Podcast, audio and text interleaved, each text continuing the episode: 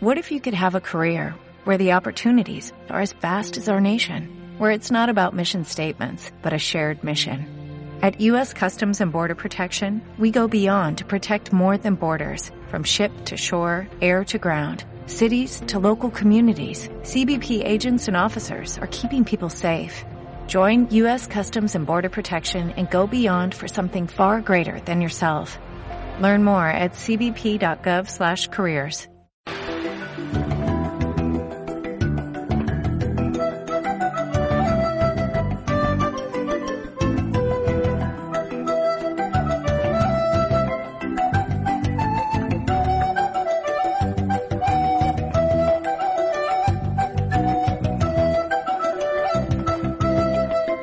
recopilatorio del año, de momento, de Misterio Pixelado, y en este caso vamos a hablar del videojuego Medium, un juego que os daré mi impresión en él, el videojuego Alan Wake, eh, la saga de videojuegos de Indiana Jones, porque ha habido muchos videojuegos basados en el aventurero más famoso del sombrero y el látigo.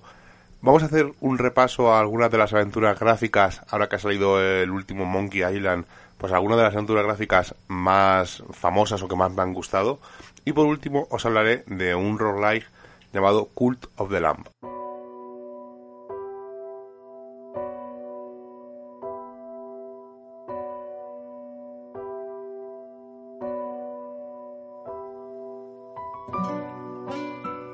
no hay cosa más misteriosa que los medium, ¿no? Esas personas con esas capacidades, pues para ver el, más allá, ese velo que nosotros no podemos traspasar. Y en esta ocasión os voy a hablar en Misterio Pixelado de un juego en el que nos ponemos en la piel de un medium, bueno, más concretamente de una medium. Es un juego en tercera persona, ya sabéis, recordar juegos en los que se ve el personaje, que lo manejamos constantemente. Y en esta ocasión he jugado en la versión de PlayStation 5. Este juego salió el año pasado en Xbox primero y ha salido por fin en el mes de septiembre en PlayStation 5, como digo dándole un, sobre todo un toque especial a los mandos. El mando de PlayStation 5 vibra por eh, secciones, no vibra como los antiguos mandos de Xbox y PlayStation, sino que puede incluso vibrar por secciones. Y los gatillos son adaptativos, o sea que puede hacer cierta presión para hacer por ciertas, ciertas acciones durante el juego. ¿Qué hace el juego de Medium? ¿En qué nos pone? Pues nos pone en la piel de una chica que nos va contando una historia en la que no voy a indagar casi nada para que los que no habéis jugado podáis disfrutarlo y nos pone la piel de esta chica que tiene que resolver un, vamos a decir, un problema. Y esta chica tiene el don de ver el más allá. Eh, como digo, es un juego en tercera persona, eh, son además cámaras fijas, muy a los Resident Evil o Silent Hill, y aunque parece que va a beber mucho de estos juegos, no se acerca tanto a ellos. Los Resident Evil o Silent Hill son survival horror, en los que tienes que sobrevivir, y en este caso, este de Medium, casi casi no hay escenas de acción, hay un par de escenas de infiltración, diríamos. Eh, hay algunos enemigos, pero no puedes luchar con ellos. En muchas de las ocasiones simplemente tienes que escapar o ir a ciertas zonas donde hay como una especie de mariposas que te atacan, que tienes que crear una especie de escudo y atravesar esos pasillos. Esos son básicamente los enemigos que hay, aparte de la interacción que realizas con las entidades que vas viendo del más allá. Más allá o más acá, porque a veces te las puedes encontrar en el mundo real. ¿Y por qué digo más allá y más acá? Hay ciertos momentos en los que el videojuego eh, la pantalla tú normalmente manejas en, en el, el, grosso es un hotel abandonado, el grosso del juego, aunque luego vas a otras localizaciones, pero vas a sitios abandonados y ves esos pequeños detalles de esas entidades que pululan este lugar y gracias al poder de esta chica, la mediunidad de esta chica, en determinados momentos puedes ver no solo estas entidades, sino retazos de cosas que han ocurrido, retazos de vidas pasadas. Y en determinado momento del juego, esta chica tiene la capacidad de viajar a ese más allá, a ese otro mundo distinto, muy en la línea de Stranger Things, para que os hagáis una idea, los que sois seguidores de la serie. Y hay un momento, determinados momentos en el juego, en que la pantalla se parte en dos, bien sea arriba, abajo, o izquierda y derecha, y manejas el mismo personaje en esos dos mundos a la vez. Además, para diferenciar el personaje principal en el mundo normal tiene el pelo negro y en el mundo, digamos, espiritual tiene el pelo blanco. Y si realizas ciertas acciones en el mundo espiritual, tiene sus consecuencias en el mundo normal y viceversa. Pero son puzzles bastante sencillos que los resuelves eh, con que seas un jugador, si es un jugador hardcore, si es un jugador que lleva toda la vida jugando, pues son casi casi juegos, este tipo de juego es una especie, no llega a ser un walking simulation, esos juegos en los que vas andando tienes que pulsar un botón o realizar una acción y ocurren las cosas, pero casi casi son puzzles tan sencillos que para un jugador que lleva toda la vida jugando pues no se quedará casi casi atascado. Si acaso se quedará atascado es por ciertos problemas a la hora del control o que no te indica muy bien el camino. Si eres un jugador casual, un jugador que nunca has jugado, pues este tipo de juegos te pueden llamar la atención porque la historia es bastante curiosa. No llega a ser eh, magnífica para como en algunos guiones de videojuego, pero bueno, es una historia curiosa que vas mm, más o menos según vas avanzando, vas viendo lo que va a ocurrir pero bueno, para jugadores casuales está bastante bien. Lo único pega que le pongo, insisto, es un poco el manejo, un poco la cámara, que es bastante sencillo. Pero bueno, para un jugador que no está habituado, insisto, está bastante bien. Luego los monstruos no son muy variados, las fantasmas sí son bastante variados. Tienen una cosa muy curiosa, que no voy a adelantar por si alguien no ha jugado, que es una especie de eh, algo tiene en la cara, que tienes que hacer ciertas acciones para que esa cosa que tiene en la cara desaparezca. O sea, tiene ciertos toques, ciertos detalles que hacen que sea un juego, digamos, entretenido, pero tampoco es un juegazo, es un must-have, un juego necesario, como puede ser un Uncharted, un Tomb Raider o incluso un Call of Duty. Insisto, es un juego pues, para alguien que no ha jugado, incluso la música que estáis escuchando de fondo, que estáis escuchando eh, la canción de cuando sale el título de crédito, recuerda mucho ¿no? esos videojuegos a Silent Hill y creo que eso es lo que peca, ¿no? Intenta aprovecharse o beber de esos grandes videojuegos y al final este medium se queda un poco en tierra de nadie. En este año, en esta temporada de Hombres de Negro, pues intentaré comentar los videojuegos a los que voy jugando que estén relacionados con el misterio. En este caso, Medium es uno de ellos y, como algo excepcional, pues les iré poniendo nota. En este caso le pondría un 5 o un 6 si no sois jugadores eh, hardcore, si sois jugadores casuales, a lo mejor os gustará un poco más, pero para un jugador de término medio, como puede ser nosotros, los que estáis escuchando Hombres de Negro, o los que llevamos muchos años, como en mi caso, le pondría nada, un 5 un 6, un juego que te pasas, eh, si te lo deja un amigo, o lo compras y luego lo revendes, porque al final no tiene una rejugabilidad, no puedes volver a jugar, los puzzles son muy sencillos, mm, no hay casi, casi hay alguna especie de coleccionables, pero no te anima a que continúes la historia para buscar todos los coleccionables. Por lo tanto, es un juego, pues como digo, insisto, normalito, no llega a ser mediocre, tampoco llega a ser una joya, sino un juego normalito que, insisto, te lo pasas, lo vendes o te lo deja un colega y poco más. Así que desde aquí, desde Miterio Pixelado, Medium tiene un 5 y si sois aficionados a este tipo de videojuegos tipo Silent Hill o Resident Evil que sean un poquito más sencillos, echarle un ojo.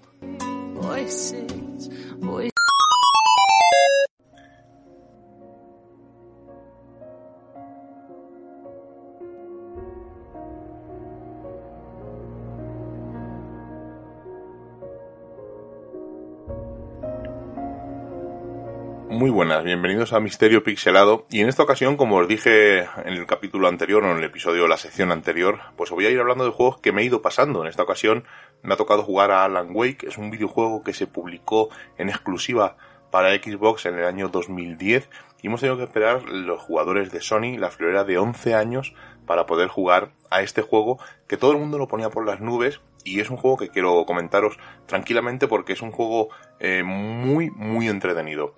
Es un juego de acción, de aventuras, un poco con terror psicológico. Y para que os hagáis una idea, es un juego en 3D, veis al personaje todo el rato. Y lo que cuenta es la historia de un escritor, que es el, protagonista, Alan Wake, que mm, viaja a la población de Bryan Falls, en Washington, porque es, es escritor y tiene el típico bloqueo del escritor y intenta que en estas vacaciones pues a ver si sale de ese bloqueo y puede conseguir pues eh, publicar su nueva obra. Llega al pueblo, va conociendo a distintas personas, al locutor de un programa de radio, a la comisaria del lugar, a una eh, trabajadora eh, de una cafetería, y va conociendo a ciertos personajes aunque todo con un tono así un poco oscuro y muy, muy de serie de televisión. Además, el, el juego tiene seis capítulos, está dividido en seis partes y además es como la serie de televisión, acaba eh, y cuando empiezas a volver a jugar al siguiente capítulo, pues te hace un resumen de lo que has estado jugando. Es una cosa muy curiosa, está dividido en capítulos y se puede eh, parar justo en el momento que paras un capítulo y volver a jugar a los días y ese pequeño resumen pues te refresca un poco la idea. Y claro, eh, al ser un juego de terror psicológico, pues esta ciudad, este Brian Falls, pues tiene cosas un poco extrañas, ¿no? Hay una serie de sombras, una serie de personajes que pululan por allí, algo oculto, ¿no? Una atmósfera extraña, muy en la línea de Stephen King. De hecho, la primera frase que se oye es una cita de una novela de Stephen King. Y curiosamente, pues está muy, muy, muy inspirado en Stephen King, ¿no? Esos enemigos que no se ven. Pero bueno, eso indagaré un poco más ahora, en, el momento en que os explique cómo funciona la mecánica del juego. Como digo, es una historia, eh, él se va de vacaciones, viaja con su chica, se van a una casa que han alquilado y de repente pues, su chica se cae, está con una casa como una especie de acantilado, se cae al agua, él tiene un accidente y tiene un tiempo perdido que lo que tiene que ir es eh, buscando pues recuerdos, vamos, digo, más que recuerdos, tiene que ir yendo a la casa de donde ha alquilado a ver dónde está su chica. Y por el camino va encontrando una serie de hojas de una novela que él no ha escrito, pero que según la va leyendo es lo que ha ocurrido, lo que está ocurriendo en el momento que tú juegas. Lo curioso de Alan Wake es que no tienes, bueno, si tienes armas, tienes, manejas una pistola, una escopeta, pero lo que más manejas es una linterna, ¿no? El juego es bastante oscuro y con esa linterna vas dando luz a los enemigos, eh, les cubre, los enemigos son la típica sombra, ¿no? Y cuando le vas dando la luz, pues quitas esa capa de sombra y puedes eh, abatirlos. Es un, además, eh, los juegos de luces están muy bien hechos en este remaster que han hecho, en este Alan Wake publicado en, en 2011 y está muy bien, eh, la física funciona muy bien, el control de Remedy es un poco particular, que es la empresa que hizo el, el juego, pero dentro de lo malo, que es un juego, estamos hablando de un juego que tiene casi 11 años, eh, funciona muy bien, ¿no? Además, eh, tiene estos 6 capítulos y en el remaster que se ha publicado vienen los dos DLCs que publicaron a posteriori que continúan la historia porque el juego acaba en un continuará total y continúa la historia justo donde se quedó.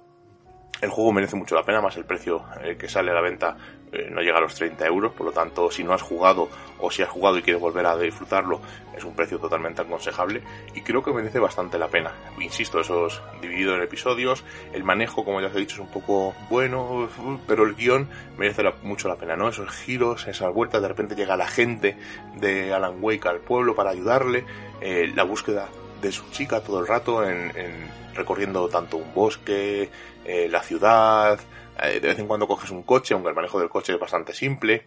Eh, los enemigos al principio son enemigos normales, pero luego van ciertos aparatos que van cogiendo vida. Y el juego, en resumen, es bastante entretenido. Yo creo que se puede disfrutar si no has jugado nunca. Es un juego muy, muy curioso.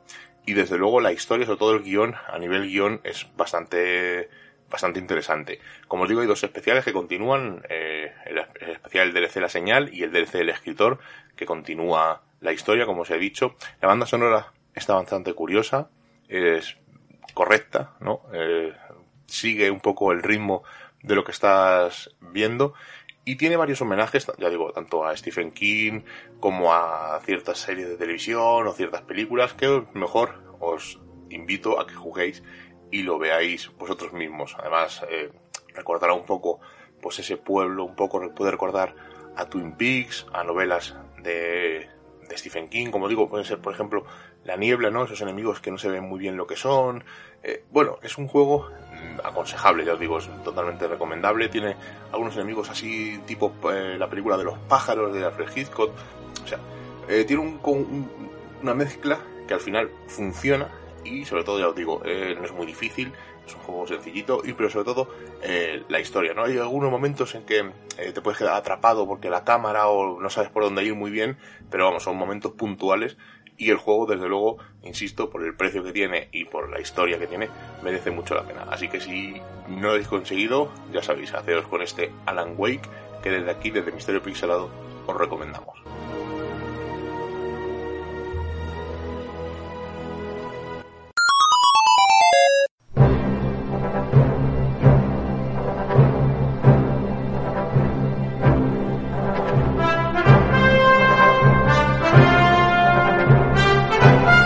Esta música de fondo creo que todos sabemos de qué personaje voy a hablar. Claro, es difícil, o alguno dirá, bueno, ¿por qué vamos a hablar de Indiana Jones en Misterio Pixelado? Bueno, pues todos conocemos, o casi todos los conocemos, lo que busca Indiana Jones en las películas, ¿no? Ese arca de la alianza, ese santorial, las piedras de Sankara, o incluso la calavera de cristal, ¿no? Pero en esta época, a partir de los 80, 90, sobre todo ya a mediados de los años 2000, esto creció exponencialmente, ¿no? Eh, cuando una película o una serie o un libro tenía éxito, salían muchísimas cosas relacionadas. Bien podía ser libros, por ejemplo, de Indiana Jones, primero fueron las películas, luego salieron libros, cómics, videojuegos y un largo etcétera. Y claro, es muy difícil controlar todo lo que realmente hace un personaje de ficción cuando tiene éxito. Y en el caso de Indiana Jones sería casi imposible eh, buscar todos los objetos curiosos que ha ido buscando. Y en el mundo de los videojuegos pasaría igual, son muchas aventuras. Las de Indiana Jones hemos seleccionado cuatro, son mm, digamos las más, no las más características o las más curiosas, pero sí eh, que buscan cosas bastante relacionadas no con el mundo del misterio. Y vamos a empezar con el juego por excelencia de Indiana Jones, Creo que es el. Siempre se ha dicho que es la cuarta parte oficial y no es eh, eh, Calavera de Cristal. Eh, siempre se dijo que es un guion desechado y que debido al presupuesto y al tema que trataba, pues nunca se llegó a rodar. Estamos hablando de Indiana Jones y el destino de Atlantis. Es una aventura gráfica. Recordar esas aventuras gráficas que hablamos como Monkey Island y que en un futuro comentaremos más. Está desarrollada por LucasArts y es una historia original de Indiana Jones. Y este guion fue escrito por Hal Barwood, que es el guionista responsable de Encuentros de la tercera fase, para que os hagáis una idea del nivel de la historia. Es uno de los mejores videojuegos, una de las mejores tramas de Indiana Jones. Está ambientado en la Segunda Guerra Mundial y eh, Indiana Jones, para la redundancia, tiene que encontrar una, una estatuilla de la Atlántida, pero se la robará un miembro del Tercer Reich y el objetivo del juego es recuperar esta estatua y llegar a la Atlántida. ¿Qué es la Atlántida? Bueno, pues es la isla, supuestamente sería, la traducción literal sería la isla de Atlas, y es el nombre de una isla mítica mencionada y descrita en los diálogos de Timeo y Critias y de textos del filósofo griego Platón. En dichos diálogos, la isla aparece como una potencia militar que existió hace miles de años y mm, no sabemos exactamente cómo desaparece, ¿no? El poderío de la Atlántida fue tal que llegó a dominar el oeste de Europa y el norte de África, según los textos, y fue detenida por la ciudad de Atenas, supuestamente. Eh, ocurrió una catástrofe, no se sabe cómo, no se describe cuál, pero hizo desaparecer la isla y los ejércitos en un solo día y una noche terrible. No se sabe dónde está ubicada la Atlántida, ha sido mm, decenas de textos y decenas de artículos intentando ubicarla, no se sabe realmente dónde está. Dicen que incluso las Islas Canarias pueden ser los picos de las montañas. Bueno, como veis, teorías existen miles. Pero vamos a seguir repasando esos videojuegos de Indiana Jones. Este primer videojuego, ya os he dicho, es una aventura gráfica, donde tú vas tomando las decisiones, resolviendo puzzles. Y en este caso vamos a un juego tipo los juegos Tomb Raider o, sea, o Uncharted, que son beben de Indiana Jones, como ya comentamos en su día, es un juego en 3D donde se ve el personaje y estamos hablando de Indiana Jones y la máquina infernal. Salió para Nintendo 64 y PC, o sea, os hagáis una idea de hace tanto tiempo que salió. Iba a tener una versión para PlayStation, pero al final no llegó. Y la trama está ambientada en el año 1947, donde Indiana Jones puede explorar lugares como Egipto, China o México para descubrir los secretos de la máquina infernal.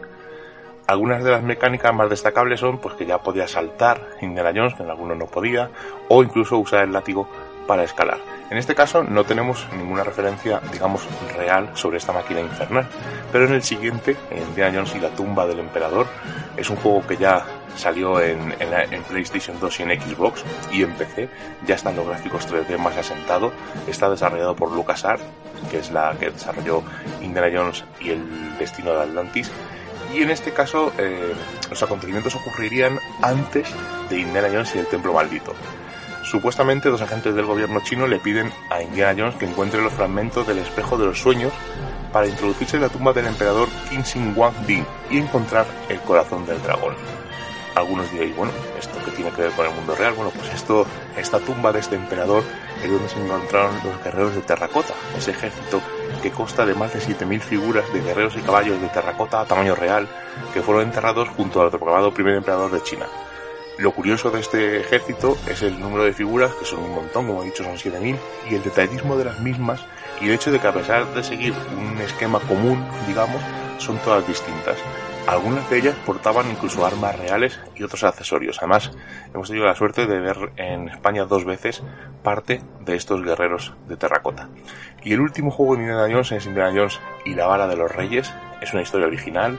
Eh, Indiana Jones tiene que encontrar un antiguo ídolo en Sudán y como siempre pues los nazis están también detrás de esta reliquia, así que se enfrenta a ellos como casi todos los videojuegos y películas. Esto es solo la punta del iceberg de esta historia que buscará, hará que años busque el cetro de los reyes, ¿no? el bastón que usó Moisés. ¿Y qué es el bastón o el cetro de los reyes? Bueno, pues es una vara que sirvió a Moisés para algunos prodigios en favor de su pueblo. De ella se valió, por ejemplo, para separar las aguas del Mar Rojo, cuando el pueblo de Israel huía perseguido por el ejército del faraón. Con ella golpeó la roca de Oreb e hizo brotar agua cristalina para apagar la sed de los israelitas. Y con ella acompañó la oración del pueblo durante el combate con los amalecitas y con la misma golpeó de nuevo la roca de Meriba, entre otras muchas cosas que hizo Moisés con esta vara. Como veis, Indiana Jones no solo se queda buscando lo que vemos, lo que sabemos comúnmente en las películas y esa quinta parte que se estrenará el año que viene, sino que en el mundo de los videojuegos ha buscado objetos de poder como los que os hemos nombrado. Existen muchos más videojuegos, hemos seleccionado simplemente cuatro para que os hagáis una idea de todo lo que hay, pero si indagáis en la historia de los juegos o libros eh, apócrifos o no de Indiana Jones, veréis que no solamente se quedan esas cuatro películas y tenéis todo un universo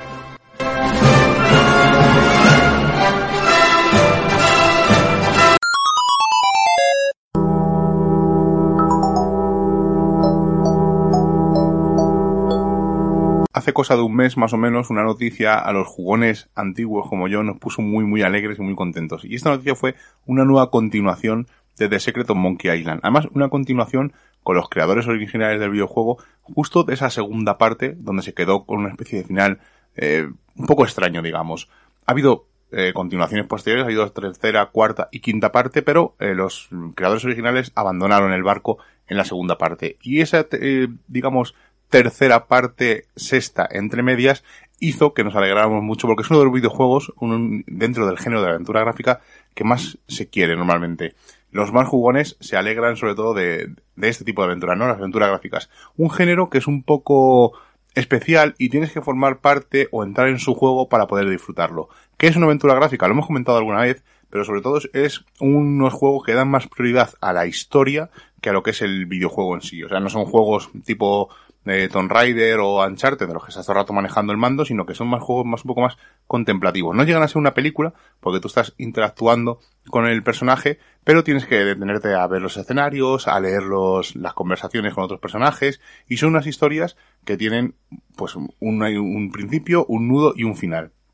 Ha habido de todo tipo, ha habido muchísimas historias a finales de los 90, eh, más o menos, eh, entre los años, sobre todo, bueno, en la, década de los 90, digamos, eh, tuvo su gran esplendor, hubo muchísimos eh, aventuras gráficas y eh, empresas como LucasArts o Sierra Online que hicieron de este género, pues, el, lo más alucinante que había en ese momento, para, insisto, para la gente que le gustaba este tipo de videojuegos. Para que os hagáis una idea, ya hablamos en su día de los juegos de The Walking Dead y esa serie de Telltale eh, The Walking Dead pues sería una especie de aventura gráfica. También se le conoce como point and click, o sea, señala y marca, porque eh, hay escenarios, claro, esto ha ido evolucionando con el tiempo, hay escenarios pre-renderizados donde tienes que ir buscando un objeto que a lo mejor usarás dentro de dos horas en otra pantalla o en una pantalla posterior casi al final. O sea, es un poco, son unos juegos un poco más de pensar, son una especie de escape room, digamos, pero eh, el antecesor, ¿no? A las escape room, vamos a decir.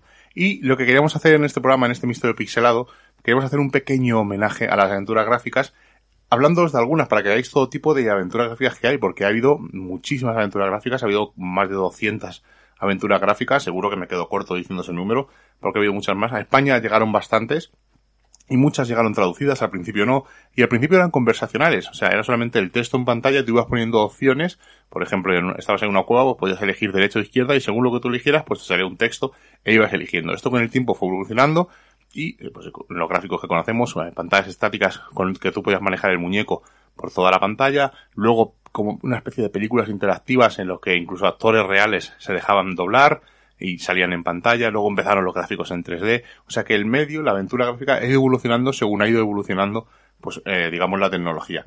Y he seleccionado unas pocas aventuras gráficas, algunas he jugado, otras son míticas, otras son muy relacionadas con el mundo del misterio, y una de las que quería empezar a hablar de ellas es el Día del Tentáculo. Es la segunda parte de The Maniac Mansion, la mansión maníaca, y en este caso estamos hablando de que manejas tres personajes a la vez y hay una especie de malo, malvado, un tentáculo, lo que es la parte de un tentáculo con vida, que tiene dos pequeños apéndices que funcionan como brazo y que el tentáculo quiere conquistar el mundo. Eh, los personajes principales, por una serie de vericuetos que no voy a contar, em, viajan en el tiempo, uno va al futuro, otro se queda en el presente y otro viaja al pasado y tienen que ir interactuando entre ellos, dejándose objetos para poder solucionar eh, ciertas cosas que ocurren en esa mansión. Desde luego es uno de los juegos más difíciles y más queridos. Además el estilo de animación es así un poco como cartoon y es uno de los videojuegos más, más queridos. Gabriel Knight el primer Gabriel Knight, porque hicieron varios, recordar que hicieron tres o incluso cuatro, no recuerdo exactamente bien, pues es un escritor que vive en, Estados Unidos, tiene una librería y está trabajando en una nueva novela basada en unos misteriosos asesinatos que están teniendo ciudad en la ciudad donde reside, que es en Nueva Orleans, y todos estos crímenes siguen el mismo patrón y modo operandi. Las escenas del crimen muestran evidencias de que ahí se han realizado algún tipo de ritual vudú. Como veis, algo muy, un tema muy, muy relacionado con el mundo del misterio. Este videojuego se publicó en el año 1993.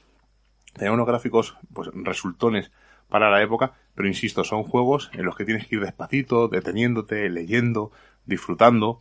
Un salto ya un poco más evolucionado a los gráficos, nos vamos al año 1995 y LucasArts sacó Full Throttle. En, este, en esta historia eres un motero y es una historia de venganzas, de lucha, pero la he sacado porque el toque de LucasArts siempre es muy curioso, ¿no? Y en este caso fue una evolución brutal a nivel gráfico, pero a nivel historia, pues era una historia muy cortita, se acababa enseguida, tenía algunos toques extraños, algunos toques curiosos que podemos meter dentro del mundo del misterio, pero desde luego es una historia, aunque es muy cortita, es casi casi de las primeras películas interactivas, pero en este caso con gráficos de ordenador. Y por cierto, podéis rescatarla en tanto en PlayStation como en Xbox, eh, en el store, a precios bastante curiosos. Nos vamos a ir a la que es mi mejor y más eh, particular recuerdo de aventuras gráficas es un videojuego que pasó sin pena ni gloria, se llama The Dig, y en este caso esta historia os pasó. Además estuvo Steven Spielberg metido en la producción de este videojuego y se llama The Dig, como os he dicho. Y un asteroide que se llama Tila, eh, pues según la NASA, tiene gran probabilidad de que choque contra la Tierra. Un transbordador espacial es la única esperanza de que la raza humana pueda llegar y cumplir su misión. Es un poco, como recordaréis, pues como Armageddon o Deep Impact, ¿no? Esas películas donde un asteroide va a chocar contra la Tierra. Y en este caso es un videojuego más para adultos, más, no es eh, como otros videojuegos que aunque en, en general son videojuegos para adolescentes, gente joven, en este caso es un poco más para adultos porque hay un momento en que interactúas con una raza alienígena que no entiendes y tienes que ir descubriendo su idioma, o sea que es una cosa un poco particular es desde luego uno de los videojuegos, una de las aventuras más alucinantes que hemos tenido y que yo personalmente he disfrutado. Otro videojuego, además este en estilo de animación, llamado Broken Sword, eh, publicado en el año 1996, La leyenda de los templarios. Con esto yo creo que os digo todo, ¿no? Más relacionado con el mundo del misterio, pues los templarios, esa imagen extraña de que tienen a veces de ocultos, que hacían cosas un poco singulares, pues en este videojuego esa trama de los templarios empieza con un atentado en París y una periodista y un turista que está allí en ese momento del atentado, pues tienen que seguir una, serie de pistas porque se ven involucrados en una trama, pues como digo, relacionada con los templarios y demás. De este juego se hicieron muchísimas partes, creo que hay cinco partes, y desde luego este primero, este Broken Sword, es increíble. Otro videojuego que es muy muy curioso, este saltó a los gráficos en 3D, hablamos también de LucasArts en el año 98 y estamos hablando de Green Fandango, un videojuego en el que la mm, estética mexicana del Día de los Muertos está muy presente y en el que Manny Calavera, el protagonista, trabaja en una empresa que cuando la gente fallece, pues ellos se tienen que encargar de gestionar pues a qué parte de, ese Día de los Muertos, de esa mitología de los muertos, del Día de los Muertos mexicano, va.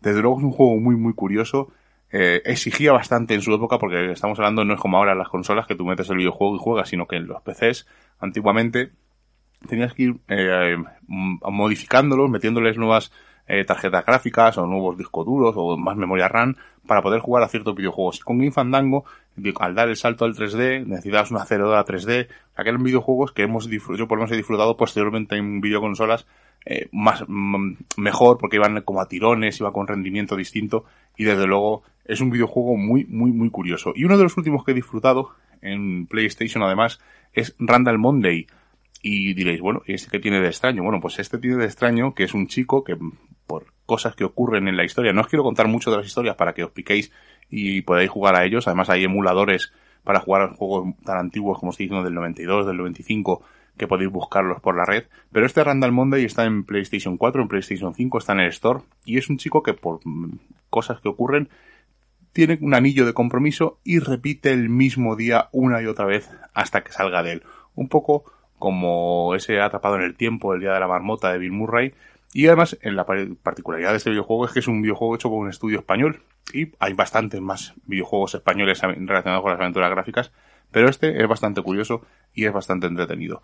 Y con esto, eh, recomendaros la lectura del gran libro de las aventuras gráficas. Si os gusta este tema, está editado por GamePress son más de 125 aventuras gráficas que comentan ellos una por una. Aparte se dejan muchísimas más en el tintero, como ellos muy bien indican.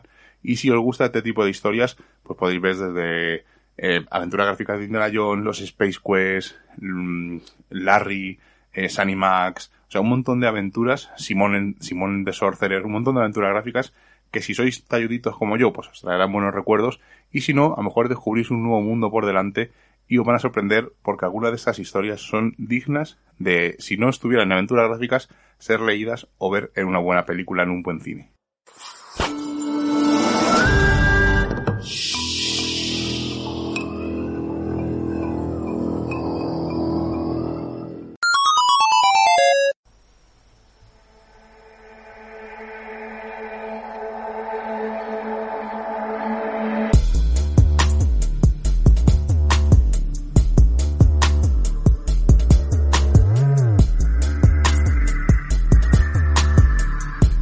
Volvemos un año más a esto de los misterio pixelado. Eh, digo esto porque es una sección un poco particular porque hablamos de algunos videojuegos que están relacionados con el misterio, otros no tanto, hablamos de términos un poco extraños, hoy hablaremos de algunos términos que iremos explicando.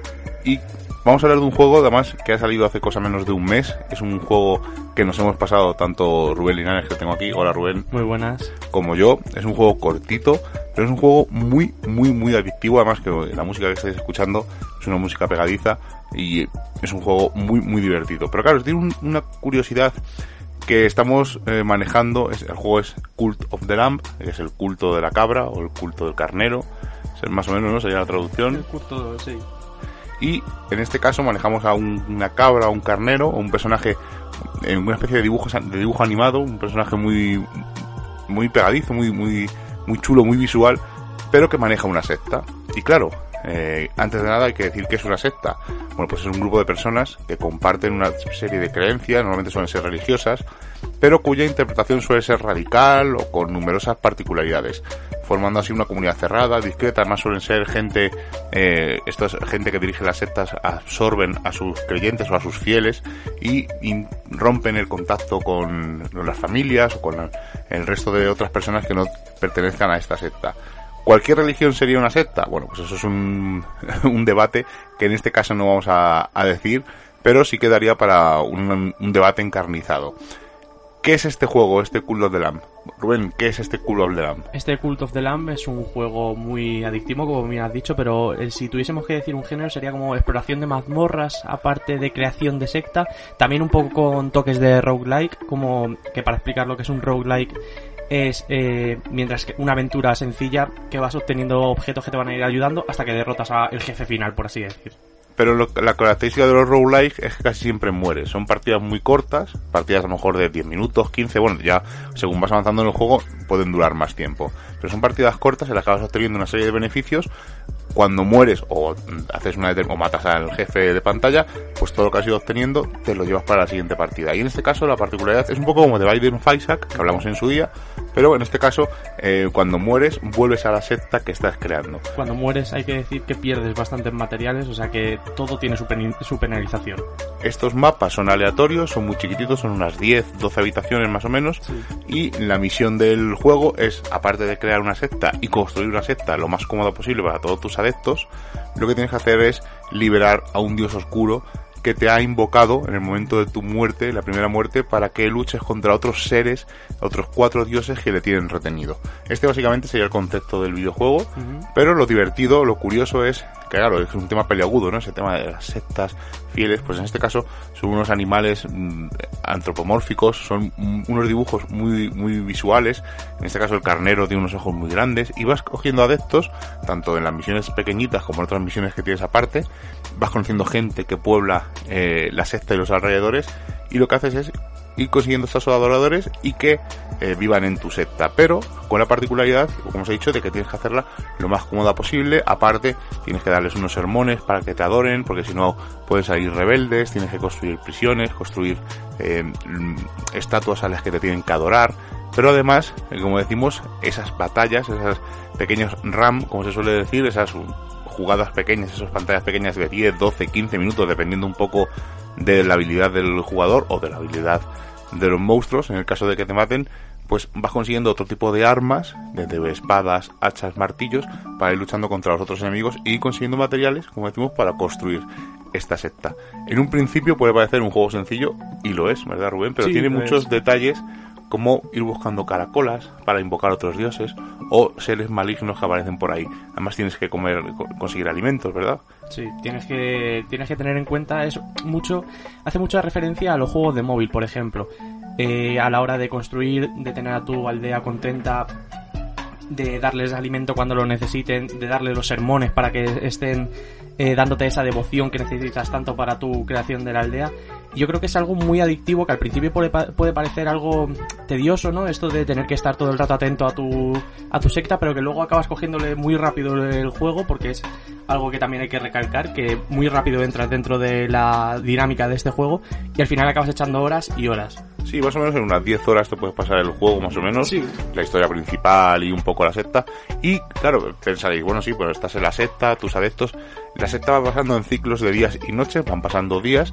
Entonces hay momentos en los que tus seguidores pues tienen que dormir, tienen que descansar, les tienes que construir camas. Al principio tienes poco dinero y les construyes pues unos sacos de dormir, pero con el tiempo esas mejoras pueden ir evolucionando. Ellos pueden construir, tú les construyes una mina para que vayan sacando piedras.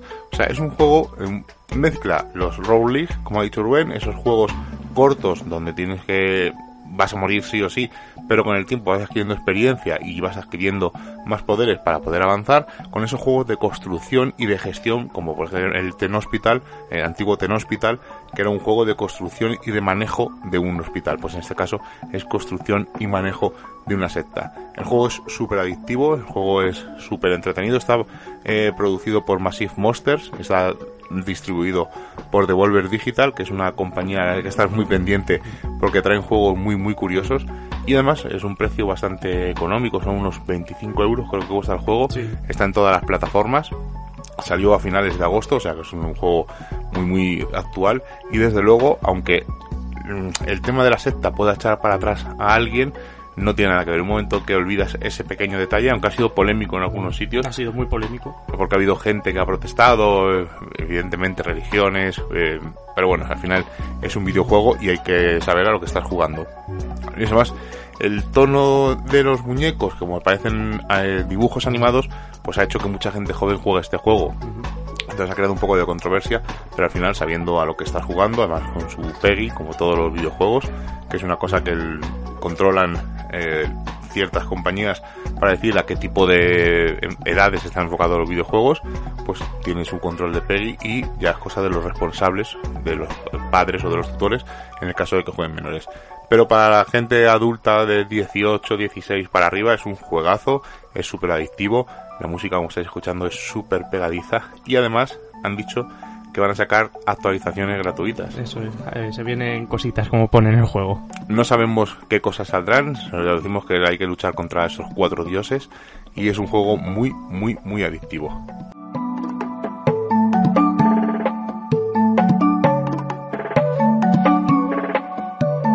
Game over. As a new Western Union customer, you can enjoy a $0 transfer fee on your first international online money transfer. Send money to your family and friends back home the fast, easy, and reliable way. Visit westernunion.com or download our app today to get started, and your first transfer fee is on us. FX gains apply, not available for credit cards and transfers to Cuba. Services offered by Western Union Financial Services Inc. and MLS 906983 or Western Union International Services LLC and MLS 906985.